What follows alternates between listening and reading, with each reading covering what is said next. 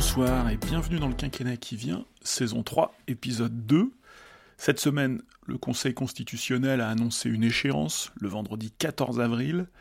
Donner une date est plutôt inhabituel et agréable, à la fois pour la contestation, qui peut se caler sur une échéance connue, que pour le calendrier médiatique.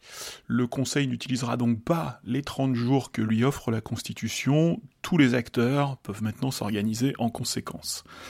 Le Conseil statuera, c'est ce qu'il a dit également dans ce communiqué, euh, qu'il statuera en même temps sur les deux affaires en instance, c'est-à-dire le contrôle de constitutionnalité a priori de la loi de financement de la sécurité sociale, la réforme des retraites, et aussi sur le contrôle de la proposition de loi de référendum d'initiative partagée qui est poussée par des parlementaires de gauche pour bloquer la réforme des retraites.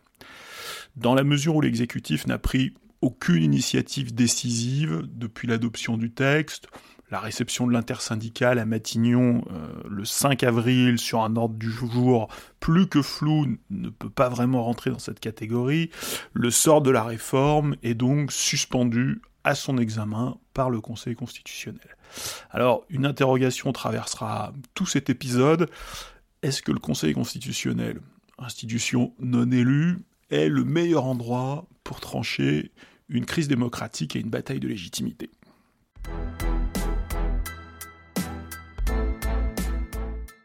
Le Conseil constitutionnel a longtemps été une boîte noire, travaillant très à l'abri des regards, et puis l'institution a commencé à faire évoluer sa procédure en la rendant un peu plus lisible.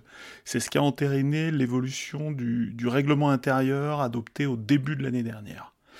Au temps de la boîte noire, on savait que le Conseil constitutionnel était saisi, on savait qu'un rapporteur était désigné parmi ses membres, et on ne savait pas qui, et c'était à peu près tout.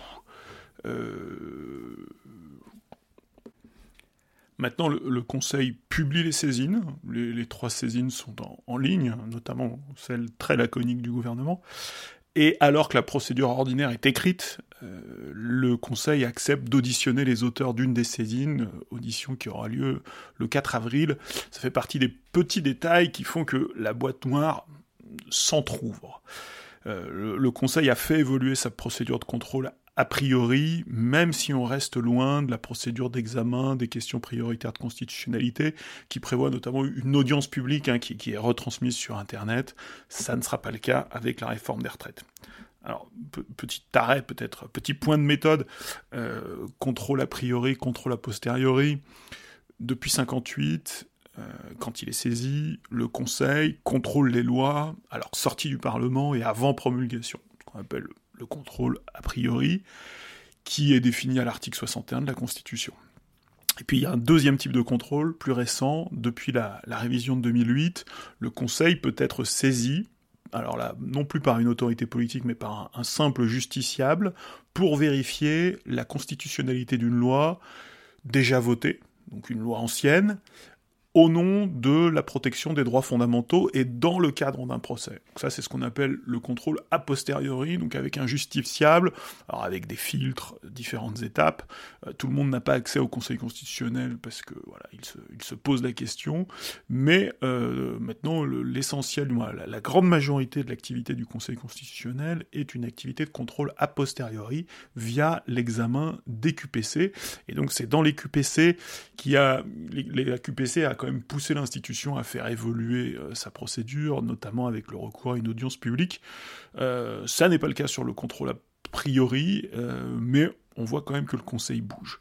La, boîte noire s'est entr'ouverte, et d'ailleurs, dans le même ordre d'idées, depuis plusieurs années maintenant, le Conseil rend aussi public les interventions des lobbyistes, qui étaient longtemps le, secret le mieux gardé de la République, pas forcément le plus efficace, mais en tout cas c'était une pratique qui existait. Euh, dans la, euh, qui existait dans, dans, dans, la vraie vie, mais qui officiellement n'existait pas, qui n'existait pas juridiquement ni institutionnellement. Euh, c'était une vraie pratique de l'ombre, très connue des juristes qui pouvaient parfois en être les auteurs, et on connaissait cette pratique, donc les interventions des lobbyistes auprès du Conseil constitutionnel sous le nom des, portes étroites. Le Conseil, maintenant, hein, depuis au moins, depuis au moins 4 ans, peut-être 5 ans, depuis le début, de la, depuis le, début du mandat de Laurent Fabius, euh, le Conseil publie euh, les portes étroites, publie les contributions. Alors à la fin du processus, hein, euh, il ne s'agit pas de voilà, c'est pas tout en, temps réel ou pendant l'instruction, mais à la fin de l'instruction, le Conseil rend public les contributions reçues sans qu'il ait forcément à y répondre, à les commenter, sans qu'on sache exactement ce qu'il en a fait. En tout cas, toute contribution reçue est publiée. À la bataille des légitimités, légitimité de l'élection, légitimité de la mobilisation sociale, légitimité de, l'opinion mesurée par les sondages, on vient donc ajouter, ou vient donc s'ajouter une troisième légitimité, celle de la Constitution, du droit constitutionnel interprété par les neuf membres du Conseil. Alors, notre pays n'a pas le culte de la Constitution, même si nous commençons à être familiers de la stabilité constitutionnelle, stabilité constitutionnelle 60, euh, 75 ans, non pas 75 ans, 65 ans, pas 75 ans, 65 ans, ça c'est pour la stabilité, stabilité constitutionnelle relative, parce qu'il y a eu 24 révisions.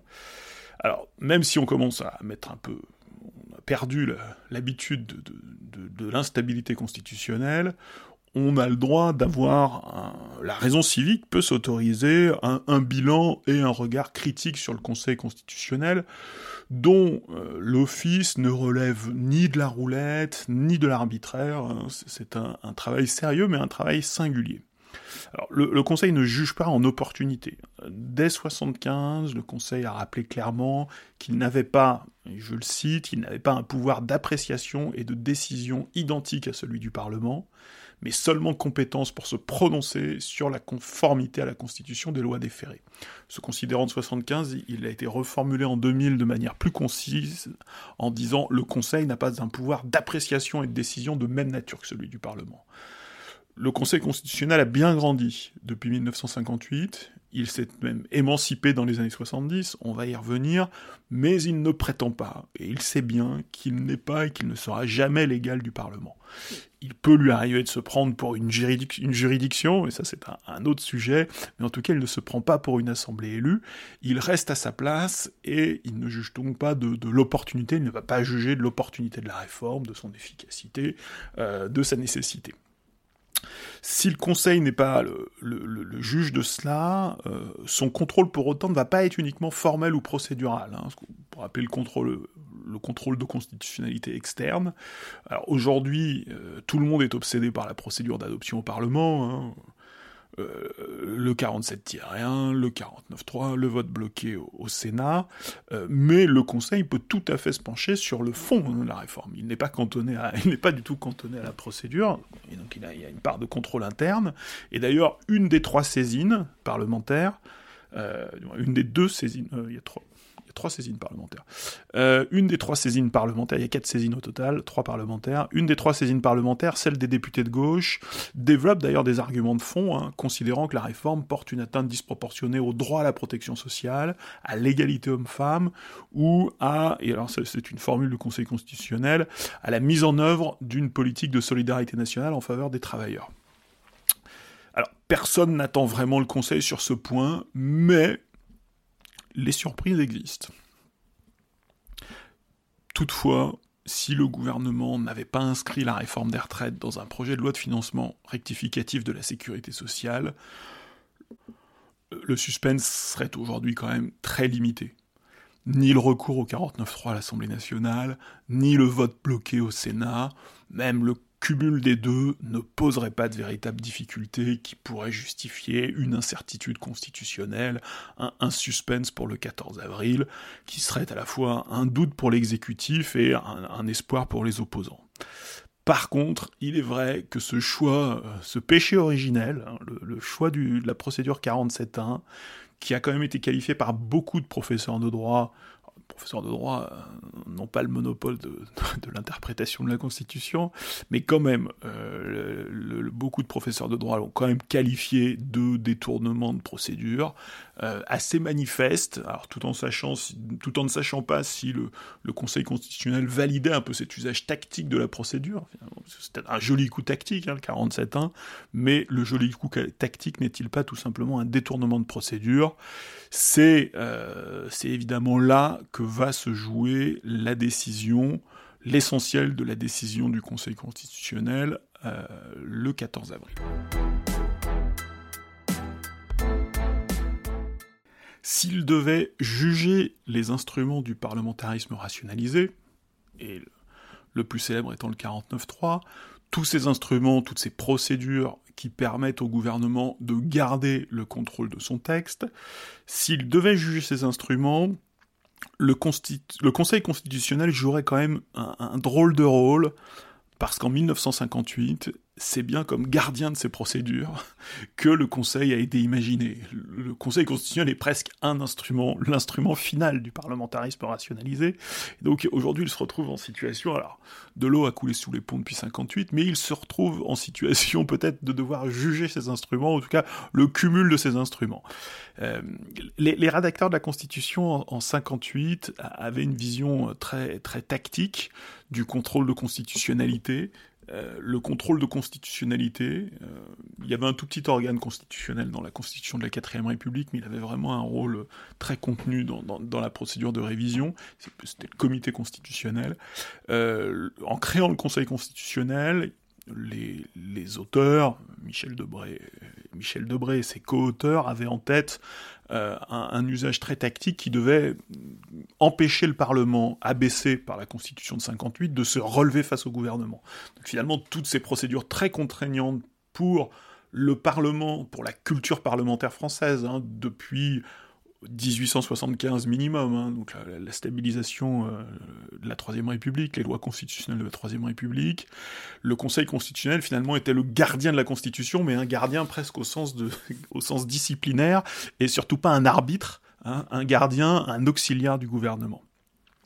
Si les rédacteurs de la Constitution euh, créèrent le Conseil constitutionnel comme un, arbitre euh, des compétences, ils étaient par contre convaincus d'avoir écarté la possibilité l'hypothèse du contrôle de constitutionnalité des lois, c'est-à-dire d'un procès de la loi, d'une vérification, d'un contrôle de la loi au regard d'une norme supérieure. Le Conseil constitutionnel était bien un gardien, un surveillant des procédures, et pas du tout un contrôleur du fond.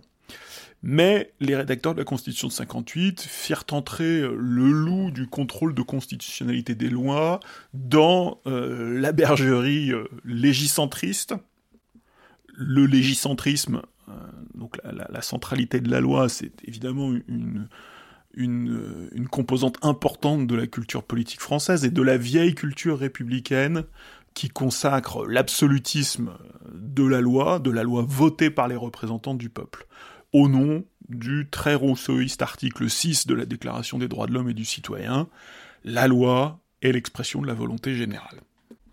Dans cette culture politique, il n'y a pas de place pour le contrôle de constitutionnalité des lois. Alors, que s'est-il passé depuis 58 La révolution a eu lieu euh, dans les années 70, avec euh, les premières censures de projets de loi gouvernementaux.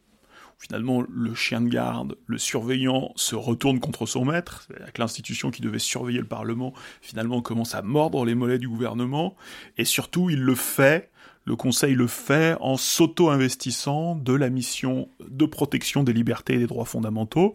Donc ça, c'est la grande décision de, juillet 71 sur la liberté d'association. Donc un double mouvement d'émancipation et d'extension de son contrôle un véritable contrôle de constitutionnalité des lois. Le Conseil constitutionnel a pris cette initiative de, lui-même, hein, c'est de, de, de l'autosaisine, c'est une révolution juridique d'initiative, euh, d'initiative euh, tribunicienne, on dit non pas tribunicienne, jurisprudentielle, à, l'initiative des, membres du Conseil constitutionnel. Il faut quand même, modérer cette, vision. Euh, le, Conseil s'est autosaisi, le Conseil a fait cette révolution, mais le pouvoir constituant l'a validé, et l'a même plus que validé, hein, notamment avec la, la, la, révision très importante de l'automne 74, euh, révision qui nous vaut la discussion de ce soir, puisque c'est la, révision de 74 qui ouvre la saisine à 60 députés ou 60 sénateurs, euh, et donc en pratique à l'opposition, et donc révision, euh, révision des conditions de saisine du Conseil constitutionnel qui va permettre de multiplier les occasions de contrôler la loi à un moment où le Conseil décide de contrôler la loi au fond. Alors, ironie de l'histoire, euh, les pères de la Constitution de 58, de Gaulle, de Bré au premier rang, ont vraiment créé le Conseil constitutionnel en, excluant que ce Conseil puisse un jour contrôler la conformité des lois à la Constitution. Hein. Et, ils étaient de bonne foi, hein. ce ne sont pas du tout des discours de, déni ou de dénégation. Euh, ils ne voulaient pas d'un arbitre, hein, ils voulaient d'un surveillant général, et l'institution a tout simplement débordé du cadre initial, exploité, alors exploité l'espace créé, il y avait de la ressource dans la Constitution pour le faire, c'est sans doute l'erreur des constitutions de 58. S'ils voulaient éviter ça, ils ont créé les conditions pour que ça se produise.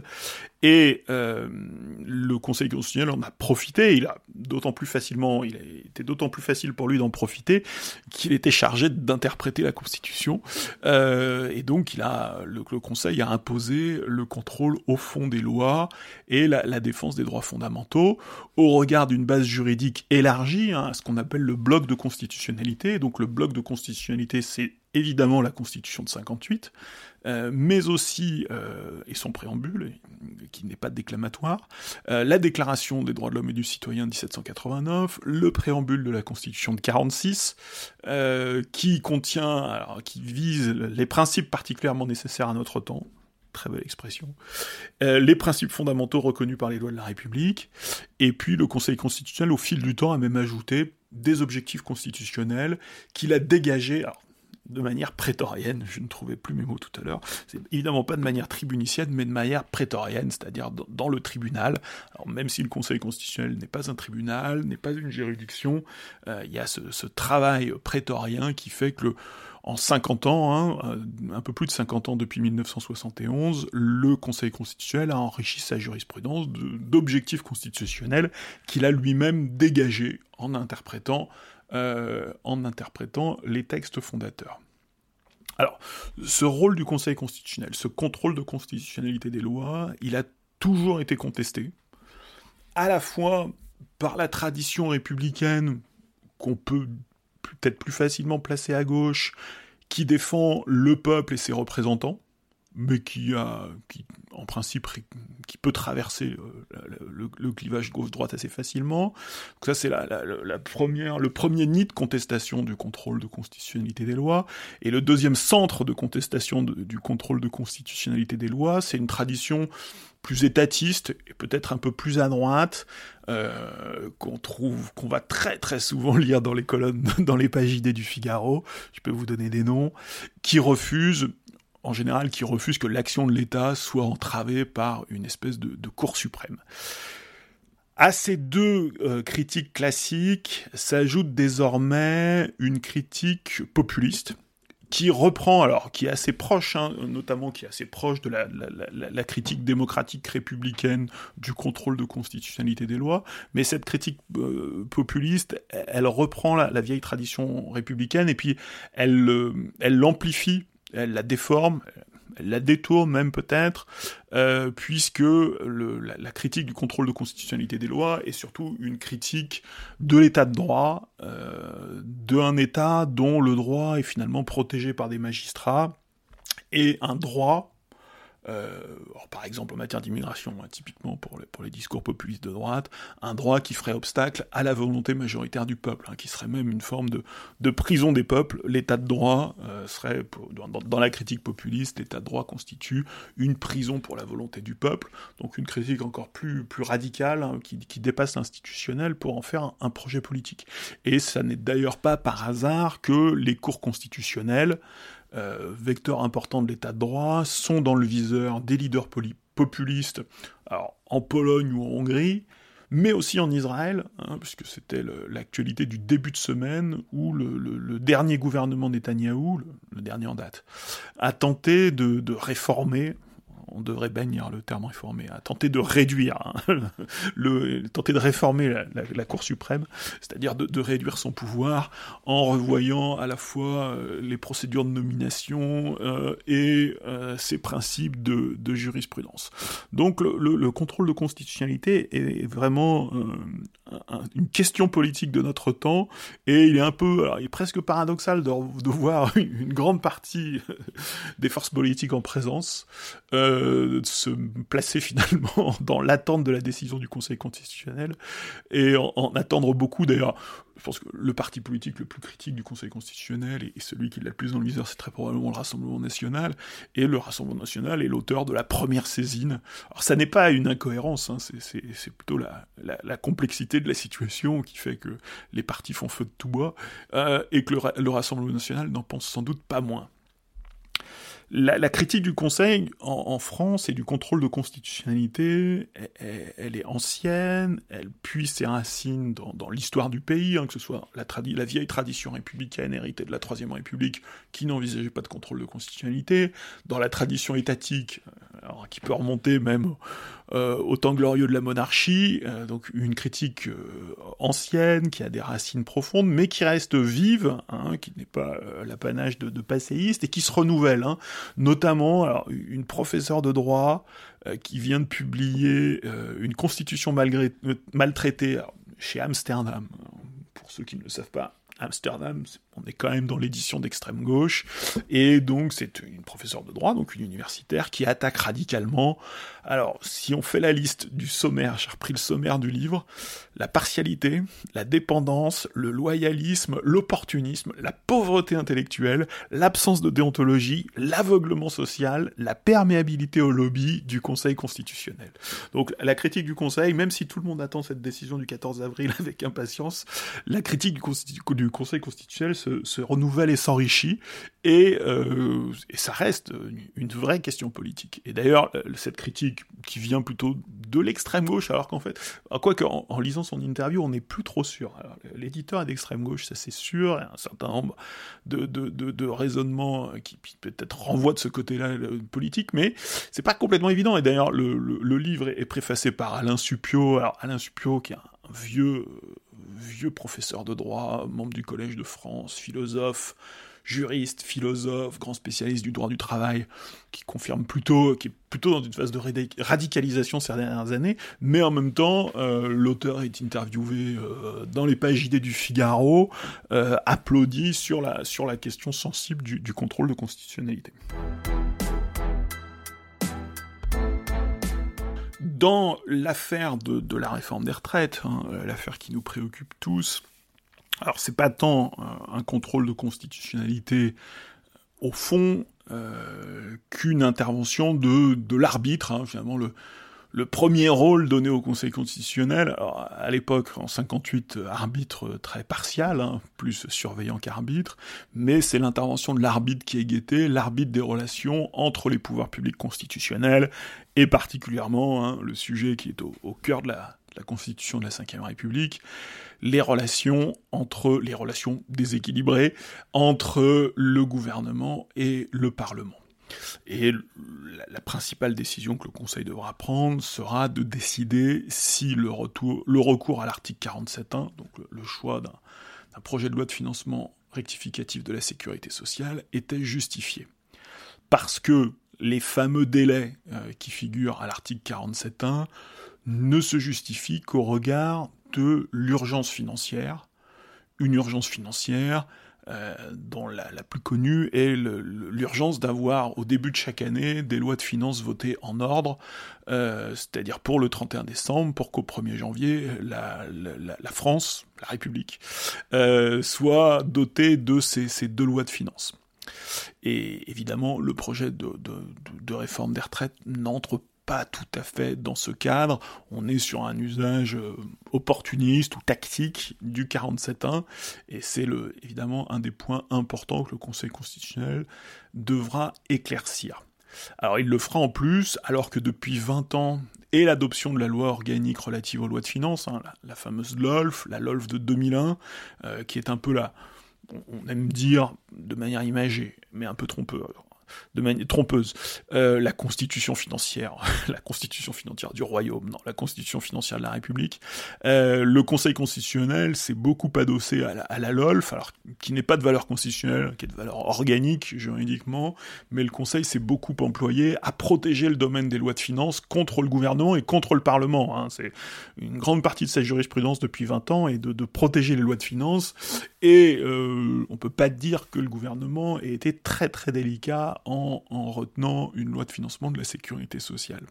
Le, Conseil, jusqu'à présent, a même été pointilleux, euh, avec une jurisprudence euh, sévère mais juste, et, là, tout à coup, euh, il se retrouve à devoir traiter un bien plus gros poisson. Et c'est à se demander si cette jurisprudence, alors ce serait pas la première fois, mais c'est à se demander si cette jurisprudence euh, très sévère, très pointilleuse du Conseil constitutionnel, au final ne va pas se révéler très utile pour écraser des mouches, pour dégager des petits cavaliers, euh, écraser les mouches, mais laisser passer l'éléphant, donc laisser passer le recours aux 47 ans. C'est ce qui est en jeu dans, dans cette décision euh, qui sera connue le 14 avril. Alors, depuis quelques jours, les avis des professeurs de droit constitutionnel se multiplient. Euh, la presse est plutôt accueillante pour, euh, pour les sceptiques, voire les critiques. Euh, la plupart, hein, même les plus énervés, n'anticipent pas forcément, poussent, dans le meilleur des cas, poussent le Conseil constitutionnel à une censure globale, mais sont évidemment extrêmement prudents, ou en tout cas ne, ne, font pas un pronostic très, très audacieux sur le résultat. Alors, les, avis des professeurs de droit constitutionnel sont toujours intéressants, mais il, manque un petit peu de sociologie et un petit peu de politique du Conseil constitutionnel. Euh, Laurent Fabius, Michel Pinault, Corinne Luquiens, Jacques Mézard, François Pilet, Alain Juppé, Jacqueline Gouraud, François Sénère, François et Véronique Malbec euh, ce sont les neuf membres du Conseil constitutionnel. Euh, même, je crois, les, observateurs les, les plus avertis de la vie de la République en, spontané euh, ne doivent pas trouver les neufs. Hein. Je, serais très admiratif d'une personne capable de, citer les neufs sans se tromper. Et donc le Conseil, ce sont d'abord ces neuf membres, euh, six hommes, trois femmes, qui accomplissent un mandat de neuf ans non renouvelable après avoir été désignés. Donc, il y a trois autorités de nomination, le président de la République, le président de l'Assemblée nationale et le président du Sénat. Il faut savoir que sept des neuf membres ont été désignés soit par Emmanuel Macron, soit par Gérard Larcher, soit par Richard Ferrand, l'ancien président de l'Assemblée nationale et seul euh, le président Fabius a été désigné par François Hollande, et doublement désigné, puisqu'il a été désigné à la fois comme membre et comme président du Conseil constitutionnel. Et puis il y a également une, dernière membre, Corinne Luquens, bien connue de, ceux qui ont fréquenté euh, l'Assemblée nationale euh, avant que Corinne Luquens n'entre au Conseil constitutionnel, euh, mais pendant 40 ans, puisque c'est une fonctionnaire, une haut fonctionnaire parlementaire qui a été désignée par, par Claude Bartolone en 2016. En 2016, elle termine en 2025. Alors, les anciens présidents de la République sont membres, mais désormais ils s'abstiennent de siéger. Alors, tous ces neuf membres, même si on ne les connaît pas, ils ont tous une grande expérience de l'État. On a quand même deux anciens premiers ministres, des ministres, des parlementaires, des élus locaux, parfois un peu de tout ça, des hauts fonctionnaires, des magistrats. Euh, on a, les anciens ministres, deux sont des anciens ministres du premier quinquennat Macron, ce qui, est toujours un peu dommage. Alors, les professeurs de droit ironisent souvent sur la compétence des membres. Hein, c'est l'absence de contrôle de la, compétence juridique ou de, contrôle ou de prérequis finalement d'avoir un, diplôme de droit. Je ne sais pas si ça changerait grand-chose. Euh, c'est un sujet assez classique. Alors, il n'aura échappé à personne que le Haut Conseil ne compte aucun professeur de droit. Euh, il y en a eu par le passé, euh, ça n'est plus le cas aujourd'hui, et il est vrai que les auditions parlementaires qui sont censées vérifier la pertinence de ces nominations, puisque les autorités de nomination doivent passer par un, éventuel veto parlementaire, hein, la, majorité des 3 cinquièmes contre pour, euh, pour empêcher une nomination. La procédure des auditions parlementaires, j'en avais parlé l'an dernier, au moment de la dernière, euh, la dernière promotion, hein, la, promotion du, début de l'année 2022. Euh, on peut pas dire que le Parlement épuise totalement sa compétence avec des auditions très formelles, parfois de, à peine deux heures, euh, expédié euh, en, début d'après-midi euh, quand il y a un trou à, l'agenda des différentes commissions. Hein. On, est loin des auditions parlementaires d'une semaine que certains que, que connaissent certaines grandes démocraties. Alors la question de la compétence, elle n'est pas évidente, hein, puisqu'elle est quand même contrebalancée par le fait qu'il y, ait quand même beaucoup d'expérience autour de la table, même si, les neufs sont, loin d'être, euh, sont inégalement connus. Mais il est vrai que la composition actuelle n'est pas très enthousiasmante. Notamment, il manque un ou deux profils atypiques. le prof de droit, le politiste, la sociologue, ça pourrait faire l'affaire. Euh, ces corporations, par le passé, ont, toutes fourni à un moment ou à un autre un, membre, euh, mais plus que, plus que les profils atypiques, on pourrait avoir un, romancier, pourquoi pas, hein. à partir du moment où il n'y a pas besoin de, compétences juridiques particulières, euh, je crois que Balzac était un assez bon juriste. Plus que les compétences qui manquent, c'est des personnalité manifestement indépendante, ou en tout cas qui respire l'indépendance. Les conditions formelles de l'indépendance sont toujours là, hein. le mandat de 9 ans, non renouvelable, euh, juridiquement, euh, ce sont les, conditions habituelles qu'on associe à l'indépendance, mais en regardant la liste, euh, en regardant les types de profils, les types de parcours et les CV, euh, la possibilité de l'indépendance ne saute pas aux yeux. Alors on se trompe peut-être hein, en sous-estimant l'importance de, l'indépendance de ces personnalités, mais ce qui est certain, c'est que le 14 avril, si jamais euh, ces personnalités devaient décider à la majorité de censurer sérieusement le texte, euh, on reviendra sur cette notion de censure sérieuse. ce qu'on attend de ces personnalités dans cette situation, c'est qu'elles allient à la fois un, raisonnement juridique solide, hein, travail, le travail du Conseil constitutionnel est un travail sérieux, mais aussi de l'audace politique, parce qu'il est bien évident que cette décision sera, sera assez lourde politiquement. Et alors, il y a, un exercice qui est toujours plaisant à faire, qui n'est pas forcément rassurant, mais qui est plaisant à faire, c'est la lecture des délibérations, des vieilles délibérations du Conseil constitutionnel. Alors, elles sont publiées 25 ans après la décision, donc là, on, a dû finir de publier... Euh, 98, euh, alors encore que j'ai regardé l'autre jour, tout, tout 98, la, fin de l'année 98 n'est pas forcément disponible, mais on, arrive à remonter donc 40 euh, ans de délibération, euh, notamment les fameuses grandes, grandes décisions du Conseil constitutionnel, lecture toujours passionnante, euh, et qui surtout montre euh, bien les qualités que demande l'office du juge constitutionnel, avec un raisonnement juridique pointu et en même temps une bonne connaissance de la vie parlementaire, accessoirement, et des questions politiques du moment. Hein, grandes dans les dans les décisions historiques, il y a évidemment la décision de 71 sur la sur la, loi le, droit la liberté d'association, euh, mais il y a aussi par exemple la, décision IVG hein, qui, est, une euh, une délibération euh, passionnante à lire au vu de la, qualité du débat et, et, des enjeux dans la discussion. Donc pas une discussion de technocrate, une discussion de de techniciens du droit et de responsables politiques, souvent très indépendants, souvent plutôt en fin de carrière. Hein. donc le, critère de l'âge n'est pas forcément là un problème. Hein. Le conseil va sûrement être caricaturé en, assemblée, de, en assemblée de vieillards. Euh, la fin de carrière est possiblement un critère d'indépendance intéressant. Alors c'est aussi parfois un critère quand on a fait toute sa carrière au service des autres, pas forcément, ça ne marche pas à tous les coups, mais c'est pas forcément un mauvais critère. Euh, la jeunesse serait peut-être un critère plus problématique.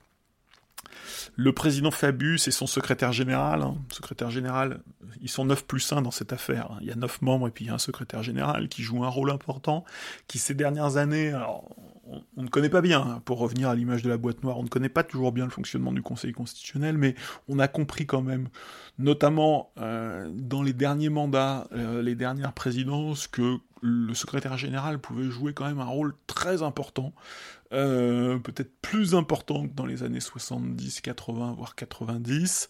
Et donc, si demain le président Fabius et son secrétaire général, Jean Maillat, serait-il convaincu euh, de devoir prendre une décision historique, leur raisonnement juridique serait-il euh, puissant et convaincant? Il faudrait encore convaincre quatre autres membres, hein, puisque Laurent Fabius ne peut pas emporter la décision tout seul. Et quand on regarde la liste de ces quatre autres membres, on se demande qui sont euh, les soutiens éventuels tout ça est évidemment un travail hypothétique, puisqu'on n'a pas la moindre idée de ce qu'en pense Laurent Fabius, euh, même si, à certains moments, il a pu parler un peu à la presse et évoquer de l'agacement euh, vis-à-vis euh, de certains choix du gouvernement, on n'est pas du tout sûr qu'il soit convaincu de, la nécessité de censurer la loi, mais si jamais il l'était, il, devrait, il devrait emporter quatre autres membres dans la liste que j'ai citée tout à l'heure. De ces délibérations, nous ne saurons rien le 18 avril, hein, puisque les délibérations ne sont pas connues, il n'y a pas d'opinion dissidente, il n'y a pas d'opinion minoritaire publiée. Nous n'en saurons rien avant 25 ans, sauf si le législateur décide de, réduire encore la, durée. Elle a, déjà été réduite par le passé, mais il faudra se donner rendez-vous en 2058, 2048, euh, éventuellement, en 2048 je promets pas d'être là. Euh, je peux pas m'engager aussi loin, mais en, 2048 pour, pour avoir accès à ces délibérations en, espérant qu'elles impressionneront les, les, lecteurs de 2048. Alors, quelle sera la décision? Le, temps du pronostic est, venu. Euh, quatre scénarios. Premier scénario, c'est le, le, probable, le probable fade moi, ce que j'appelle le probable EFAD, c'est la validation de la loi et la censure du cavalier. C'est évidemment ce qu'on pourrait appeler le scénario de base, hein, le scénario sans, véritable surprise et, sans audace finalement.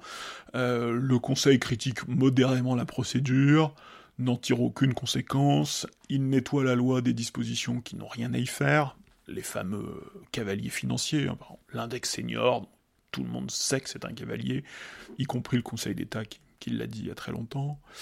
Euh, alors c'est un scénario, c'est le scénario probable parce que c'est le scénario euh, qui confirme que si le Conseil est très attaché à, ce qu'il invoque, à, une exigence qu'il invoque rituellement, qui est l'exigence de clarté, de sincérité des débats, euh, qui figure dans tous les recours et donc qui figure dans toutes les décisions du Conseil constitutionnel, donc est une exigence très importante, mais jusqu'à présent, il en a rarement tiré de grandes conséquences. Il lui arrive de censurer certaines dispositions sur cette base, avec des, violations de, de, de, principes de procédure parlementaire, euh, notamment le principe de l'entonnoir ou ce, genre de règles, euh, mais il n'en a jamais tiré de grandes conséquences jusqu'à présent. Le deuxième scénario, c'est le scénario probable et pénible. Le Conseil valide la loi. Ça, c'est la partie probable. Il ne trouve, euh, il trouve à redire à la procédure. Là, on est encore quand même dans le probable, mais il le fait sur le ton du dernier avertissement. Donc, c'est le les, reproches sans conséquence, donc des mots durs, hein, on imagine déjà, mais sans aucune conséquence. Et là encore, la réforme est validée après avoir été nettoyée de ses cavaliers budgétaires. Donc ça, ce sont les deux, les deux scénarios probables. Le probable fade, finalement, il ne se passe pas grand-chose. Le probable pénible, qui est à la fois probable et agaçant. Troisième scénario, l'improbable le, scénario improbable, c'est le, Conseil critique la procédure et en tire toutes les conséquences en, censurant l'intégralité de la loi. Alors il y a beaucoup de profs de droit qui jouent sur les mots, qui disent la censure est inévitable, mais la censure des cavaliers. Évidemment que la censure des cavaliers n'est pas du tout... Euh, n'est pas du tout ce qui est attendu, euh, ne serait pas du tout un événement euh, politique dans le cadre du débat. Euh, la censure de l'intégralité de la loi, je, l'ai déjà mentionné il y a 15 jours, je crois, ça a déjà eu lieu. Hein. La loi de finances de 1980 a été censurée intégralement pour, pour une grosse faute de, procédure hein, entre le, vote de la première et de la seconde partie. le Conseil a considéré que l'article 40 de la Constitution avait été, avait été malmené dans, cette affaire et avait censuré la loi dans son intégralité. Alors, c'était spectaculaire, hein, censure intégrale. Euh, il y avait un arrière-plan politique euh, très particulier, euh, la décomposition du, giscardisme, les, les affrontements Giscard-Chirac de, la, fin des années 70, à l'approche de la présidentielle de 81, mais ça n'avait pas non plus de grandes conséquences, hein, puisque la, la, loi de finances a quasiment été rétablie à l'identique dès le mois de janvier 1980. Alors, cette censure, en 2023, elle suppose qu'une majorité du Conseil soit convaincue, raisonnement juridique solide, euh, convaincu que la procédure a été détournée et qu'il faille la sanctionner. on peut aussi, on peut aussi dans le scénario pénible, hein, on peut être convaincu qu'elle a été détournée, mais n'en tirer aucune conséquence. Et donc, alors, à court terme, le Conseil, je pense qu'on pourrait considérer, enterre la réforme, quoique, euh, et surtout, d'une certaine façon, même si les acteurs s'en défendront, en tout cas certains acteurs s'en défendront, le, le, Conseil offre une sortie honorable à tout le monde, y compris à l'exécutif. Euh, donc c'est une décision euh, potentiellement très politique, alors évidemment dure pour l'exécutif qui perd sa réforme, mais qui en même temps, euh, vu la qualité de cette victoire, lui offre aussi une porte de sortie. Hein. C'est ce que disait Michel Offerlé dans Le Monde il y a, il y a quelques jours. Et puis, alors ça c'est le résultat de court terme. Moi, ce que je trouve intéressant dans cette hypothèse, c'est qu'à moyen terme, le Conseil constitutionnel, par rapport à tout ce que je viens d'évoquer sur la petite question de sa légitimité, de sa place dans le système institutionnel, euh, une institution qui est toujours en recherche de légitimité, ah, même si évidemment elle est sûre d'elle-même et qu'elle roule des mécaniques, euh, le Conseil constitutionnel gagnerait une occasion de, rappeler, et plus que rappeler, de démontrer son indépendance à tous ses détracteurs, notamment euh, à Laureline Fontaine, hein, la, professeure de droit édité chez Amsterdam, euh, qui, pense assez peu de bien du Conseil constitutionnel, mais ce serait, pour, le Conseil constitutionnel une occasion de, s'adresser à, à toutes les Laurelines du Pont. Fontaine, pardon, toutes les Laurelines Fontaine en, prouvant son indépendance euh, institutionnelle. Ça, c'est le scénario improbable. Euh, c'est le scénario qui fait envie, parce que c'est le scénario qui fait un peu événement. Hein. c'est le scénario qui marque les esprits. Euh, c'est le scénario où il se passe quelque chose. et en sortie de crise, on n'est pas encore en sortie de crise, mais dans le cas d'une crise politique, à un moment donné, c'est pas absurde d'avoir envie qu'il se passe quelque chose, qu'il y ait un, moment de bascule, ça pourrait être cette décision. Dernier scénario, le scénario très improbable. Le scénario très improbable, euh, le Conseil critique la procédure euh, sans forcément en tirer les conséquences, mais fait une censure sur le fond, euh, censure l'article 7, l'augmentation de l'âge légal, au nom euh, de ce qu'il a appelé euh, autrefois la nécessaire mise en œuvre d'une politique de solidarité nationale en faveur des travailleurs, c'est l'expression qui figure, euh, une mention qui figure dans un recours, qui fait référence à une jurisprudence de, 2003, 2003, euh, réforme des retraites de 2003, réforme, Fillon, alors qui n'avait pas du tout été invalidée, mais à cette occasion, le Conseil constitutionnel avait été amené à se, pencher sur ce qu'impliquait le droit à la protection sociale. Et notamment, le Conseil en déduisait, non pas, pas de la, la retraite euh, un, principe constitutionnel, mais il déduisait d'un principe constitutionnel qui est le droit à la protection sociale, le fait d'avoir euh, une politique de solidarité euh, nationale en faveur des travailleurs retraités. alors, ce, serait, ce serait inattendu, ce serait une très grosse décision, mais c'est le, le scénario très improbable, mais qu'il ne faut pas ne faut pas totalement écarter du champ des possibles. Dans tous les cas, et plus encore euh, pour faire passer les deux premiers scénarios, hein, le, scénario probable fade et le, scénario probable pénible, le Conseil constitutionnel pourrait décider, puisqu'il a deux décisions à rendre, pourrait décider de valider la proposition de loi euh, référendum initiative partagée, donc RIP, et ça aurait pour conséquence d'ouvrir une période de collecte de 9 mois, euh, il faudrait en 9 mois que le ministère de l'Intérieur, qui organise des collectes, en tout cas recueille, euh, 4 800 000 signatures de citoyens français en soutien affirmant leur soutien au plafonnement de l'âge légal de départ en retraite à 62 ans, puisque ce sont les termes de cette proposition de loi. Euh, alors, Là, beaucoup d'observateurs pensent que le, Conseil va, valider la procédure de RIP. Euh, alors moi, j'aurais tendance à penser que c'est une erreur. Non pas de le penser, mais de, la valider. Euh, par contre, ce qui est certain, c'est que le Conseil est tenu par sa décision de 2019. En 2019, le Conseil avait validé la proposition de loi RIP contre la privatisation d'aéroports de Paris. Euh, juste avant la promulgation de la loi Pacte, hein, la, grosse loi économique du, premier quinquennat, loi qui prévoyait la privatisation d'aéroports de Paris. Et donc le, Conseil avait fait, euh, en jouant sur les dates d'une certaine façon, avait fait l'erreur de euh, valider la proposition de loi RIP qui, dont les termes qui s'opposaient terme à terme à certaines dispositions de la loi Pacte sur la privatisation des aéroports de Paris. Alors pourquoi ce serait, pourquoi c'est une erreur? Alors c'est pas forcément de, je, connais bien la procédure de RIP et je, connais bien le RIP aéroport de Paris. Il m'a beaucoup intéressé à l'époque, mais la Constitution dit clairement euh, cette, cette, rédaction RIP hein, dans la Constitution euh, est un peu accidentelle. Hein. Je, l'ai déjà dit, c'est un peu le, charme du travail parlementaire. Un amendement sorti de un peu de nulle part, euh, qui n'a pas été beaucoup travaillé, dont la, rédaction est loin d'être aboutie.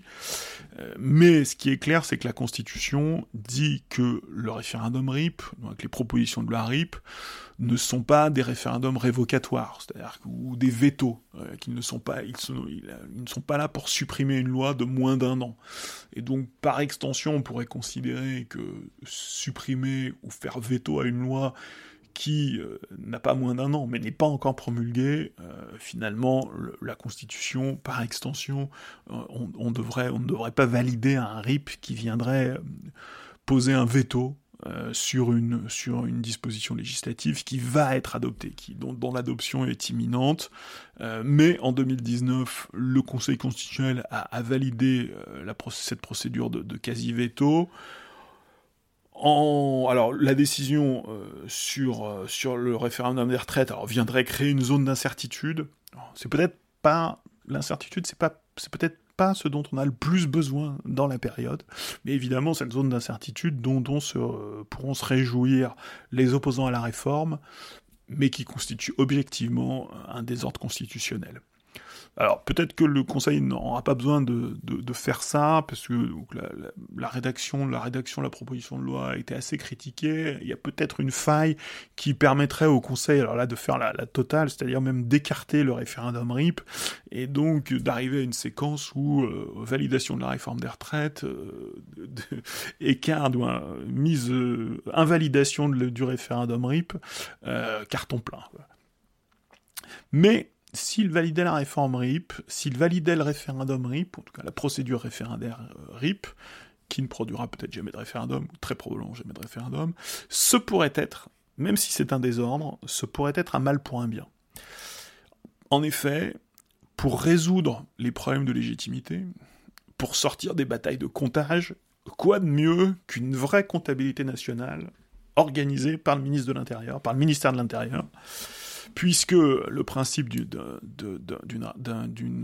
référendum RIP, c'est de réunir des signatures, et donc si avant le 1er septembre, qui est la date d'entrée en vigueur du, cœur de la réforme, la proposition référendaire recueillait les signatures nécessaires, hein, sans attendre les 9 mois, sans, s'enfermer dans ces 9 mois d'incertitude, recueillait les 4 800 000 signatures, elle pourrait quand même être difficilement être écartée comme manœuvre d'obstruction, comme veto, ce qu'elle est techniquement. Mais à partir du moment où vous avez 5 millions signataires sur cette proposition, euh, c'est difficile de ne pas la, prendre en compte. Et, d'ailleurs, si même si on veut aller plus loin et régler les questions de légitimité, ou en tout cas un peu les, les, poser un peu différemment, ne serait-il pas envisageable que dans le délai de, là, dans le délai de 9 mois peut-être, l'opposition à la réforme qui est si large euh, puisse réunir non pas 4 millions 8, 4 millions 800 000 signataires, mais 9 millions. Et alors le double, pourquoi le double? Euh, En fait, le 9 millions, c'est le, le score du président de la République au premier tour de la présidentielle. Et dans, dans, l'argumentaire politique de la majorité du président de la République, le fait d'avoir gagné la présidentielle est important. Alors peut-être qu'il pourra se prévaloir de son score de second tour, qui est encore plus important, mais il est bien évident que son score de premier tour est un, un, bon indicateur. Hein. Ce sont les 9 millions de personnes qui, qui, ont voté pour la réforme des retraites qui figuraient dans, dans le programme de premier tour. Et peut-être que si la, procédure RIP réussissait à réunir, on peut espérer à 4 millions 8, elle pèsera déjà lourd, mais si demain elle réussissait à réunir 9 millions de signataires, euh, là elle pèserait très très lourd. Alors, tout ça semble compliqué. Hein. La, précédente euh, procédure RIP, celle sur les aéroports de Paris, avait, stagné à 1,5 million, mais on était sur un petit sujet, dans un contexte de mobilisation militante très singulier, et c'était déjà un résultat très impressionnant. Euh, moi, j'aurais tendance à penser que les 4,8 millions sont atteignables, et alors peut-être que je me trompe complètement, mais j'aurais tendance à dire facilement atteignables. Du moins, si, les sondages touchent la réalité de, l'opposition à la réforme, si le mouvement social euh, veut dire quelque chose de l'état de mobilisation du pays, euh, réunir 5 millions de signatures contre la réforme des retraites ne doit pas être impossible. La marche n'est peut-être pas si haute.